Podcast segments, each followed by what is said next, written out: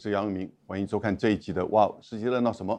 这个世界是呢热闹一个严重的议题，那就是这几天，普丁威胁可能会发生核武大战吗？核武战争真的会爆发吗？为什么会有这样子的一个由来？而拥有核武的国家真的会威胁全世界的安全？在俄乌战争的这个战场的发展，那？自从哈尔科夫跟伊久姆被乌克兰军队反攻失复收土将近六千平方公里之后，颜面大失的普丁，他就开始采取新的政这个政策，巩固他现在所控制的四个省，主要是顿巴斯跟乌南这个地区。然后呢，进行公投，什么公投？陆俄公投，同时也在俄罗斯境内去增加动员三十万大军。三十万其实并不多。但是呢，这是一个很重要的第一步。当然，同时它更进一步威胁，如果这个战争继续的恶化，影响到俄罗斯的本土安全，俄罗斯不反对采取可能被逼采取核武的这个攻击。其实，在战争之前跟战争的过程当中啊，从去年底到今年，整个俄罗斯的三位一体的核打击就不断的在做演习。所以，只能三位一体就是所谓的战略轰炸机、空机、海机，主要是指的核子潜舰，或者是这个飞弹发射的这些驱逐舰。然后呢，那当然还有陆上的，不管是发射孔还是这个发动这个发射车辆。所以，这一些海三位一体的核打击的能力，通常是在冷战之后，当各国发展核武器之后呢的一种战略贺主。就是核子武器是用来吓阻大家真的进入到大规模战争或者是核武战争的，不是真的在战术上在战场上使用的。那个使用就可能很糟糕。我们等一下再来谈西部的东西。现在真的来看哈，整个在乌克兰这个情势，现在已经应该是四个这个省份：北从卢甘斯克、扎波罗热、顿内茨克到赫尔松。这四个省份已经的陆俄公投从九月二十二号到二十七号举行结束了。不管这个投票率是如何啊，也不管他们是在怎么样的情况之下去投票，我们都可以想象投票的结果。俄罗斯这边的宣布应该是取得人民的信任，要加入俄罗斯的这样子的一个结果。大家都可以这样推论，在这个时间点，各位已经知道结果。然后呢，这当然就是所谓的克里米亚模式。我来把克里米亚在二零一四年的这个发展哈时间点为各位介绍。那是二零一四年三月十六号，克里米亚百分之应该有九十以上是俄罗斯裔的人。而在赫鲁雪夫冷战时期的苏联，赫鲁雪夫其实是大笔一挥，把原来属于俄罗斯的领土克克里米亚让给这个乌克兰，因为赫鲁雪夫自己本身出生自乌克兰，所以呢。在整战的期间，一直到二零一四年，克里米亚是属于乌克兰的领土，这没有什么争议的。但是因为发生了二零一四年的政变啊，或者是革命，这个西边的亲欧的跟东边亲俄的，呃，就会产生这个冲突。所以克里米亚就寻求这个独立的这个公投，或者是加入俄罗斯的这个公投。后来他们决定要用加入俄罗斯的公投。那另外两个省份呢，就开始独立，然后进进行战争。二零一四年一直打到二零二二年二月二十四号之前。克里米亚是在三月十六号举行公投，而三月十八号的时候呢，苏联呃俄罗斯的国会就通过法案，要把克里米亚并作俄罗斯的一个省份。二十六天之后呢，在四月十一号，俄罗斯进一步修改宪法，把克里米亚真正的在宪法中也并入到俄罗斯的领土。所以克里米亚在今天从俄罗斯的宪法的角度是俄罗斯的一部分，是俄罗斯的国土。那这样子的一个情况，现在应用在这四个这个省份，一方面它是怕进一步来自于乌克兰的这个反攻或攻击的扩大，一方面它要是确保在这边它的战果。当然这里要了解一个背景，这里的人区域大部分其实是讲俄罗斯语，然后呢过去是俄罗斯裔，虽然在政治上。我们也不确定它到底是比较倾向俄罗斯还是倾向乌克兰。这四个省现在举行公投之后，据说在二九月二十九号，俄罗斯国会也会通过法律，把这个四个省纳入到俄罗斯的版图里面。是不是？如果寻求克里米亚的模式的话呢？那就是在下个月的时候，哪个时间点，甚至俄罗斯会再进一步的修改宪法。这就叫克里米亚模式，用这种方式把这四个省。也的的确确是比较是以俄罗斯裔或讲俄罗斯语，或在二零一四年之前是比较倾向俄罗斯的这一些地方跟人民呢，把它纳入到俄罗斯的这个版图里面。但这样子做，当然就等于是对他国，也就对乌克兰的领土的这个占领，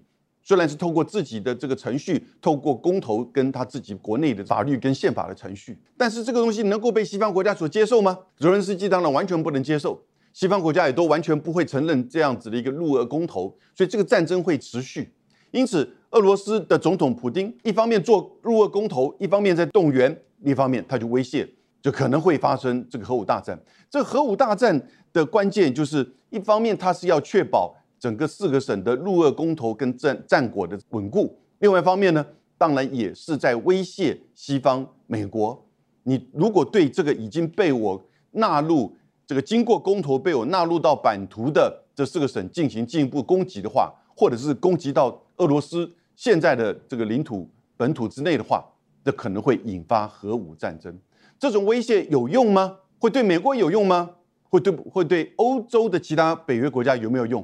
我觉得对美国大概用处不大。可是事实上，美国的媒体也现在都在讨论这个议题。但是呢，对欧洲的国家，这会产生立即切身的这个影响。我们了解一下。在瑞典斯德哥尔摩的和平研究所所呈现的，经由德国之声的这个报道，告诉我们，目前的几个国家，九个国家拥有核子武器，而个别拥有，不管是备役还是说已经是现役，现役就是说已经装载在目前随时可以按钮发射的这个飞弹上面，不管是在轰炸机还是在潜舰还是在发射井里面，大概也只有美国跟俄罗斯有他们。的部分各自可能都是一千枚到两千枚，但是是属于现役。俄罗斯六千三百七十五枚，美国是五千八百枚，中国大陆是三百二十枚。这个大概经过进一步现在的确认，应该是三百五十枚。法国两百九十，英国两百一十五。巴基斯坦一百六，印度是一百五，这个以色列，以色列没有经过核子试爆，但是呢，大家都确认它有核子武器，有核子弹头，大概九十枚。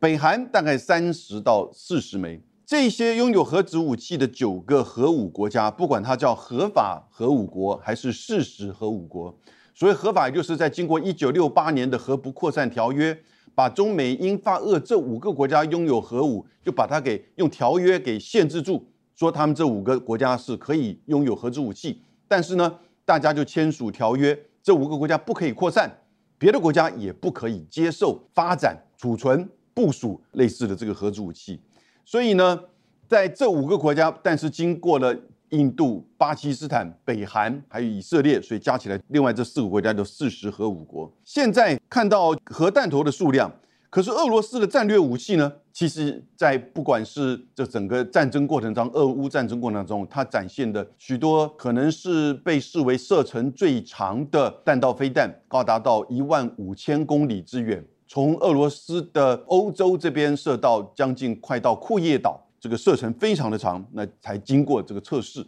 然后呢，它的战略轰炸机在俄乌战争当中也使用过几次。然后呢，它的这个核潜舰，啊，虽然核潜舰并不是它主要显著的打击能力，但是呢，它的洲际飞弹、长城飞弹以及它的战略轰炸机，从冷战到现在不断的经过测试，所以俄罗斯在发展核武器一直都来没有停过，而也不断的在进行这些测试，即使是在俄乌战争的过程当中，那。现在的问题是有一种概念叫做战略核武或者是战术核武。战略核武指的就是说，其实是有高当量，当量指的是核子武器的它的一个单位，大概就是一千吨左右的黄色炸药 TNT 炸药的这样子一个量。但是高当量的话呢，可以高达到俄罗斯曾经测试过有几千万吨，他们把它叫沙皇炸弹或者沙皇核弹，大概在六零年代的时候就这样测试过。美国曾经发展过，也公布过最大的这个当量的，就是核弹头呢，可能也有上千万吨的这个就是核弹头。可是呢，也有小当量的，小当量小到甚至可以做调，像美国曾经在七零年代到九零年代发展过叫做 B 六十一啊，现在已经到第十二代的这样子的一个比较小当量啊，我们在图片上都可以看到，这个没有比人这个大多少的一个这个炸弹，它就是一个。核武弹可以装载核子弹头的这样子的一个飞弹，大概它的当量可以调到最小可以只有零点三千吨的这样子的一个一个量，但是大的话呢，也可以高达到十万或者到三十万。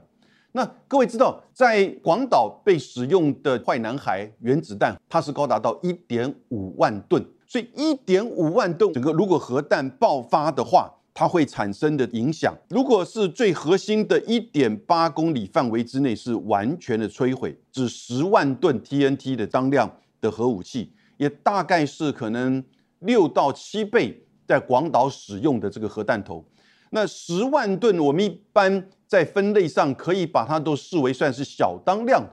也就是说，它可以是透过中程飞弹，然后呢短距离在战场上可以转速使用的。针对敌人的，比如说军事基地或者是军队的这个集结的地方，而它即使如此，十万吨，各位看到也是可以在一点八公里之内是完全摧毁。怎么样的一个战场？一点八公里，它这个是半径的一点八公里，完全的摧毁，那是非常大的一个区域，对不对？那甚至呢，可以到三公里之内是严重摧毁。如果对一个军事的场地，这个战场的这个摧毁，你像是在就是说五公里范围之内是属于重度破坏，都可以达成战场上战术破坏跟摧毁的这个目的。所以一个算是不是太大当量十万吨的这样子的一个战术核武，一枚你就几乎可以决定一个传统战场的胜负了，对不对？所以一直从冷战的时候呢。美国跟苏联也只有美国、苏联在发展这样子的战术核武。不过我再强调，战术核武只是一种说法、一种分类。那它到底小当量到多小？那其实目前美国的这个我们看到的资讯，可以小到只有就是零点三吨。可是零点三吨它产生的影响，也大概某种程度，如果是以我们刚才那张图所呈现的话，也大概可以把大概在一公里范围之内的这些整个战场上做严重的这个破坏。所以。这些使用是很有吸引力的，在战场上所谓的战术核武，能够呢避免过长的时间的交战，或者是过多人跟这些武器的这个使用，尤其是人员伤亡。但是各位，从冷战到现在，从发展核武到现在，也当然没有一个所谓的战术核武被使用过，因为两个因素：第一个，你一旦使用战术核武，你已经跨过那个门槛，你就是使用核子武器。本来的核子武器都是在战略，也就是说是一个长距离，而且是有相当高的大的这个当量，可甚至可以摧毁一个城市的。然后呢，是做一种核主的，不管是第一级还是第二级这种核主能力，以避免真的发生核武大战。因此，我们才会说到目前为止，拥有核子武器的国家都没有直接发生过战争，即使是传统战争、中印之间的边境冲突，他们都没有拿武器。所以在这样的情况之下，等于是自保的。核主的核子武器，如果它是可以在战场上战术使用，那你就跨过那个门槛。你一旦跨过过这个门槛，事实上你很难克制你自己，不断的使用更大当量，或者是说更多的小当量的战术武器，而赢得这个传统战场的这种胜负。那你的对手会不会同样的使用呢？或你的对手也面临到这样子的攻击的时候，你的对手的支持者背后那个核武国家会不会同提供同样的这个核武呢？啊，所以今天如果在乌克兰，俄罗斯去胆敢使用所谓的战术核弹的话，那基本上就等于是进行到核武大战。美国或北约国家会停顿下来吗？他会看着这些核武被使用之后，反而会被吓到而不敢去做进一步的动作吗？这个可能是普京的目的。北约有些国家可能会保留，因为战争的扩大，而且是核武战争的扩大，那就很难讲会不会进一步影响到自己本身国家的安全。但美国怎么会面对这个事情会去被他吓到呢？美国所拥有的核子武器。不管是在这个，也许只有在弹头的数量上，但在其他的任任何的投射方式以及战术的核武的这种设计上面，怎么会输给俄罗斯呢？如果说在乌克兰的战场上，普京胆敢使用，那当然这可能就走上核武大战。因此大家现在都非常担心。可是普京威胁说，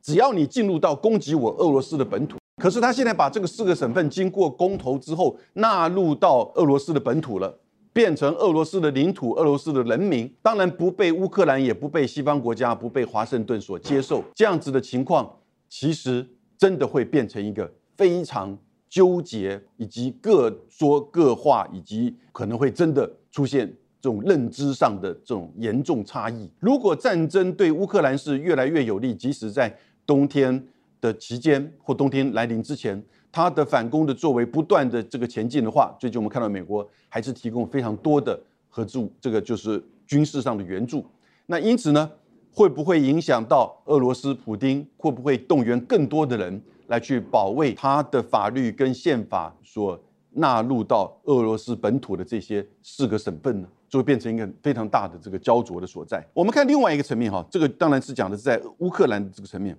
另外层面其实刚好这一阵子也在北韩有进一步有关跟核武有关的这个发展。北韩其实它的我们看这张图片的所显示哈，也就是北韩从二零零六年到二零一七年连续做了六次的核子试爆，确定它是核武国，而最后一次二零一七年的核子试爆。被证实是属于氢弹级的，也就相当成熟的技术。同时，二零一七年，他也做了洲际弹道飞弹的试射，大概射程可以到八千到一万两千公里。而进入到今年，虽然二零一七年之后呢，他就没有再进行第七次的核子试爆，但进入今年一直有一个说法，北韩可能会第进行第七次的核子试爆。在这之前呢，北韩已经在今年。进行的三十次的弹道飞弹的试射，大部分是短程的，大概在五百、八百公里范围之内。可是呢，今年的三月份的时候呢，他也做了第应该是第二次的洲际弹道飞弹的这个测试。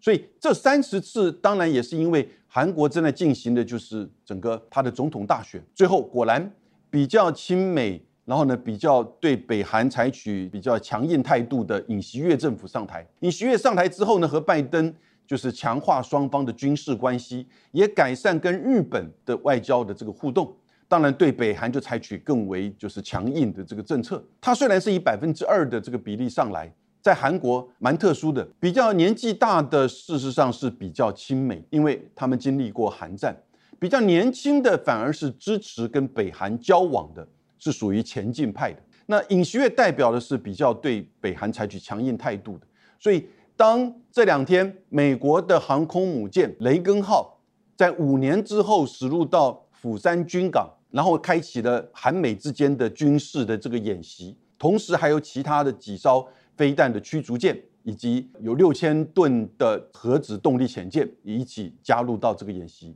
北韩呢就在这几天又连续的测试这个短程的弹道飞弹，会不会今年它又发展第七次的核子试爆？那我觉得其实当然比过去几年要更为的可能性高。为什么？就在九月八号的时候，北韩就宣布修改它的核武的政策跟立法三个重点。第一个，他说绝不放弃核子武器。所以过去所谈的任何六方会谈说要这个韩半岛非核化，其实当当然已经这个不可能的了。第一个，绝不放弃核子武器。第二个呢，如果遭受到他国的大规模或核武攻击之前，北韩可以先发制人的对他国采取核武攻击，这个就等于是先发制人的这种攻击，而且它不是传统武力，它是指用核子武器。它当然只是说，如果感受到韩国或者是美国或者是美日韩开始准备要对北韩进行核武攻击的时候，它可以采取先发制人。第三个就更有趣味是，他的领袖领导人如果遭受到外来的斩首级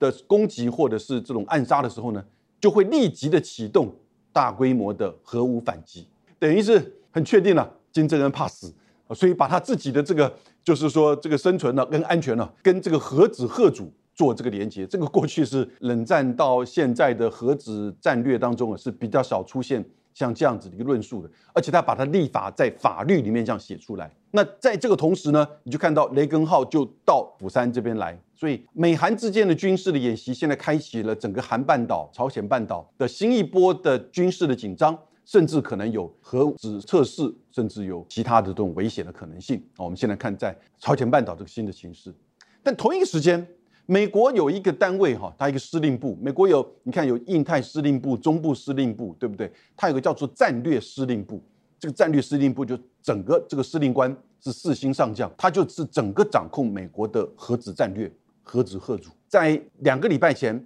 他被拜登提名，一位非洲裔的 Cotton 空军出身的四星上将。那当然，他一直都是在这个战略武器这个部门，他不是属于这个开飞机的，或者是这个 Top Gun 那样子的，不是 Top Gun 是海军，而是说他的过程当中，他在参议院的任命的这个听证会当中，他特别还提到了俄罗斯的。核子武器的发展、美国的核子核主能力，以及中国大陆的核子现在的这个能力，很有趣，味提供各位参考。他提到二零一八年的时候，那才四年前，美国认为二零一八年的时候，那个时候的报告提出来说，当时中国是拥有最小核子核主这个能力，同时寻求的是一个地区霸权 （regional hegemony）。那但是呢，在今天，当这个 Cotton 世卿上将在参议院作证的时候呢，担任要担任美国的战略司令部的这个司令官的时候，他就说，今天的中国已经具备有三位一体的核打击能力，